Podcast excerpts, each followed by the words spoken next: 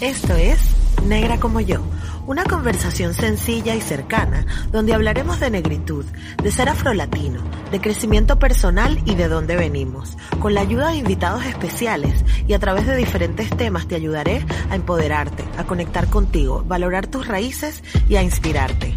De nacer, negra como yo.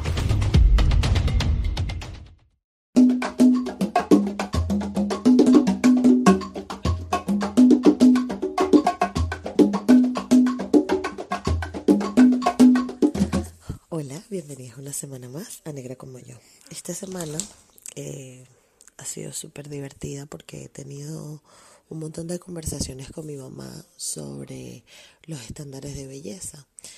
Eh, venimos de una sociedad ah, como la venezolana donde la belleza es algo súper, súper importante, que lo tenemos metido en el ADN increíblemente, que nos actamos de que tenemos siete reinas de bellezas, lo cual no me parece mal, pero que le damos muchísima importancia a la belleza. Y bueno, eh, estuvimos hablando de qué es la belleza, qué es la belleza para ella, qué es la belleza para mí, qué es la belleza para la sociedad de donde venimos. Y, y obviamente eh, sin discusión alguna concluimos de que la belleza es algo completa y absolutamente subjetivo. Nos encontramos con sociedades donde em, en África, por ejemplo, algunos países de África, ahora mismo no, no recuerdo exactamente cuál, eh, encontramos eh, tribus donde las mujeres gordas son las que son las que están correctamente vistas, son las que están valoradas. Eh, y luego pues hay otras sociedades donde más bien la gordura es algo, algo horrible. Igualmente pasa con, con ese estándar de belleza eh, de la mujer negra versus la mujer blanca europea. Eh, y, es, y es bien difícil encontrar, encontrar como un patrón el, el cual decir, mira, esto es bello. Entonces, yo creo que por eso concluimos en que la belleza es completamente subjetiva, que tiene que ver eh, con los patrones culturales que, que, la persona a la que le parezca bello o no eh, tenga de su vida, eh, tiene que ver con, con el bagaje cultural que tenga esa persona, tiene que ver además con esa satisfacción personal que te genere tal o cual cosa, pero pero más que nada con tu percepción. Y, y es bien, es bien difícil crecer como mujer en, en un país como Venezuela cuando eres eh, de, de, descendencia africana, porque, porque no eres bonita, o sea, no eres bonita.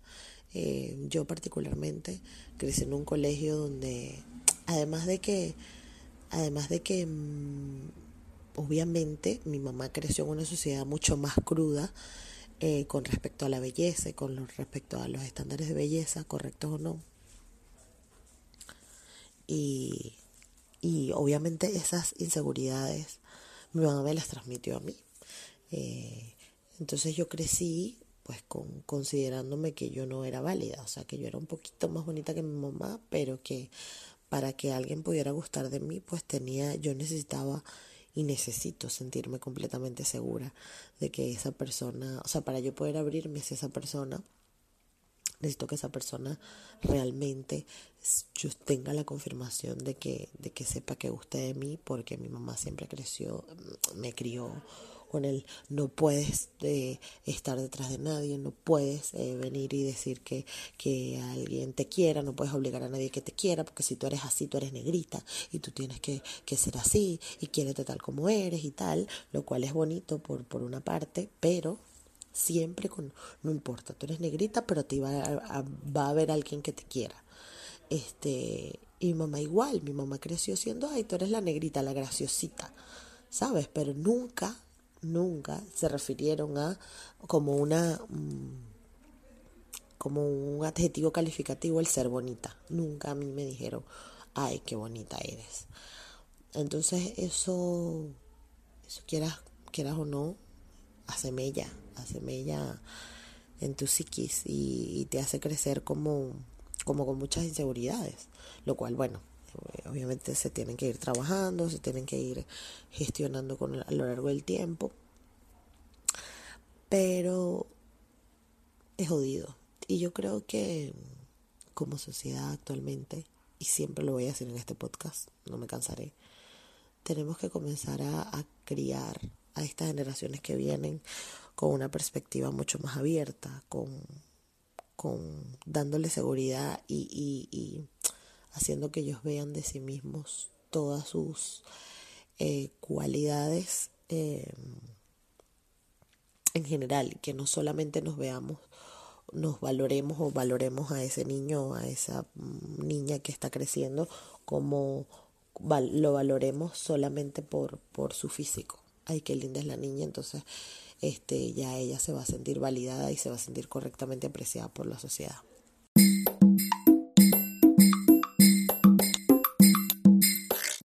Pues nada, ahora vamos a hacer una pausita porque a veces estos temas son muy densos y simplemente estas pausas voy a utilizarlas para recomendarles libros que me esté leyendo, artículos que haya visto, no sé, videos, charlas, cualquier cosa que me nutra y que les pueda servir a ustedes. Eh, con respecto a las mujeres gordas, en algunos países, pues estuve leyendo un artículo en el ABC de España sobre el ideal de belleza en otras culturas y bueno, habla precisamente de eso, de que en las regiones saharianas, en países como Mauritania, eh, la obesidad femenina supone como un plus de belleza y un requisito para casarse mejor. O sea, mientras más gordas sean las mujeres, más bellas van a ser consideradas. Y pues estas mujeres eh, recurren a fármacos muchas veces, métodos naturales para engordar y todo esto. Por lo que, bueno, si, si quieren pasarse a dar una vueltita, eh, les voy a dejar el link para que lean el artículo y nada, y comenten lo que quieran. Volvemos con el tema.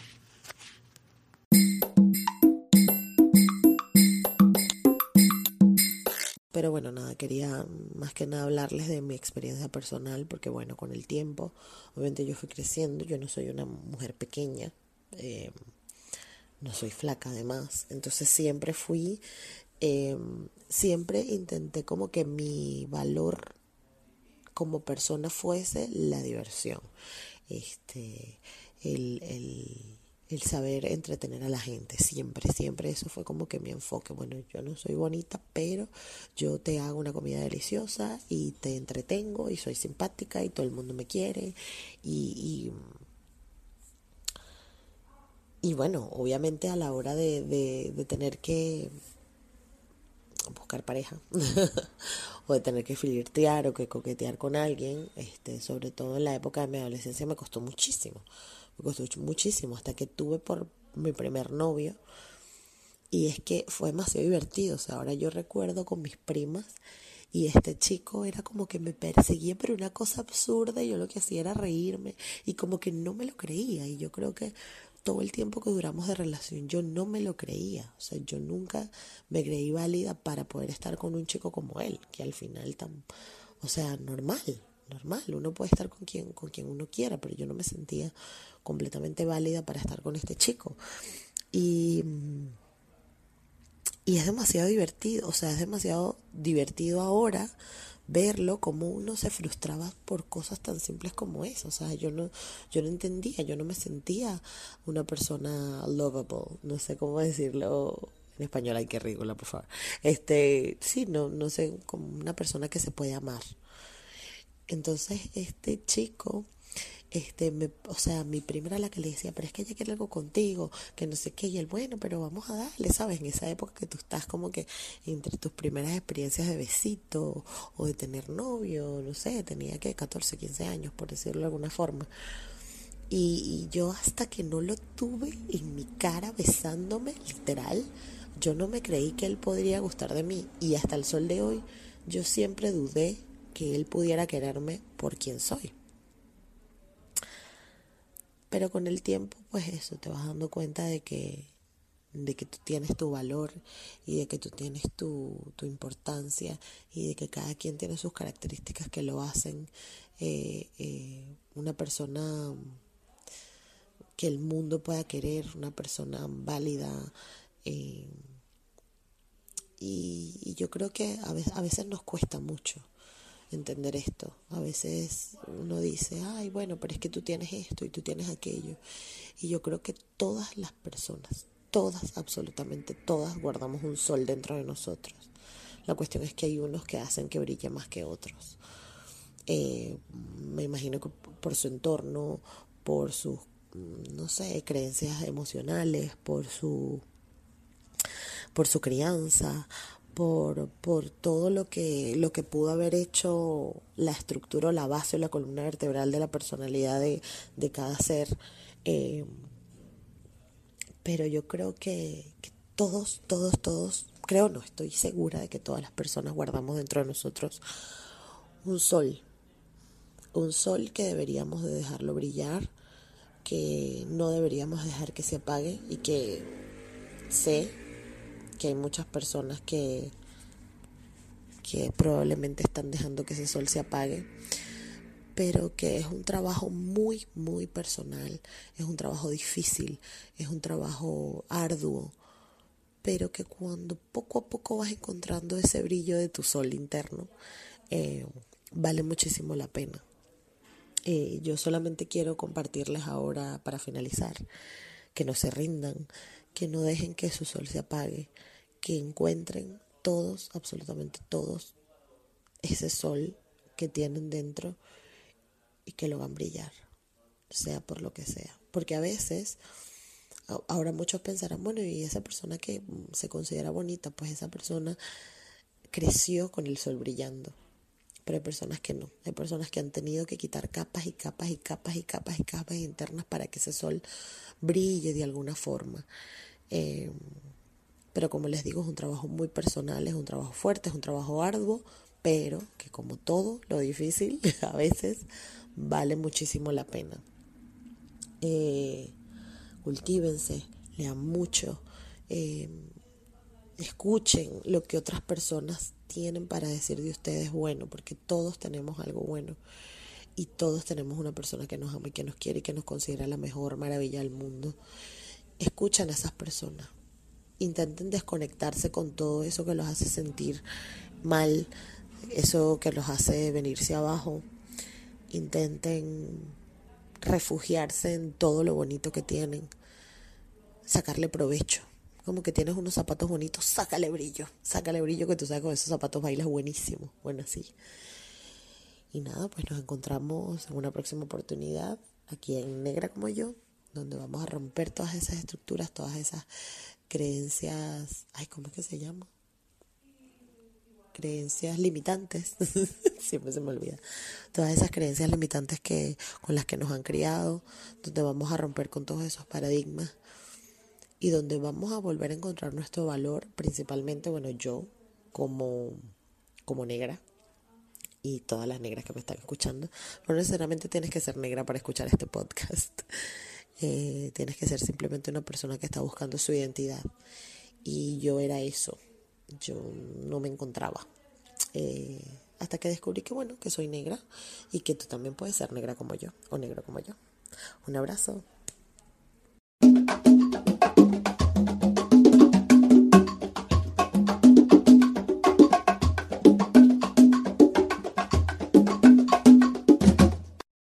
Hey, Drew Scott here, and I'm Jonathan Scott, reminding you that life's better with a home policy from American Family Insurance. They can help you get just the right protection at just the right price and help you save when you bundle home and auto. Kind of like Goldilocks and the Three Bears. It'll be just right for you. We love a custom build. American Family Insurance. Insure carefully, dream fearlessly. Get a quote and find an agent at amfam.com. Products not available in every state. Visit amfam.com to learn how discounts may apply to you. American Family Mutual Insurance Company SI and its operating company 6000 American Parkway, Madison, Wisconsin.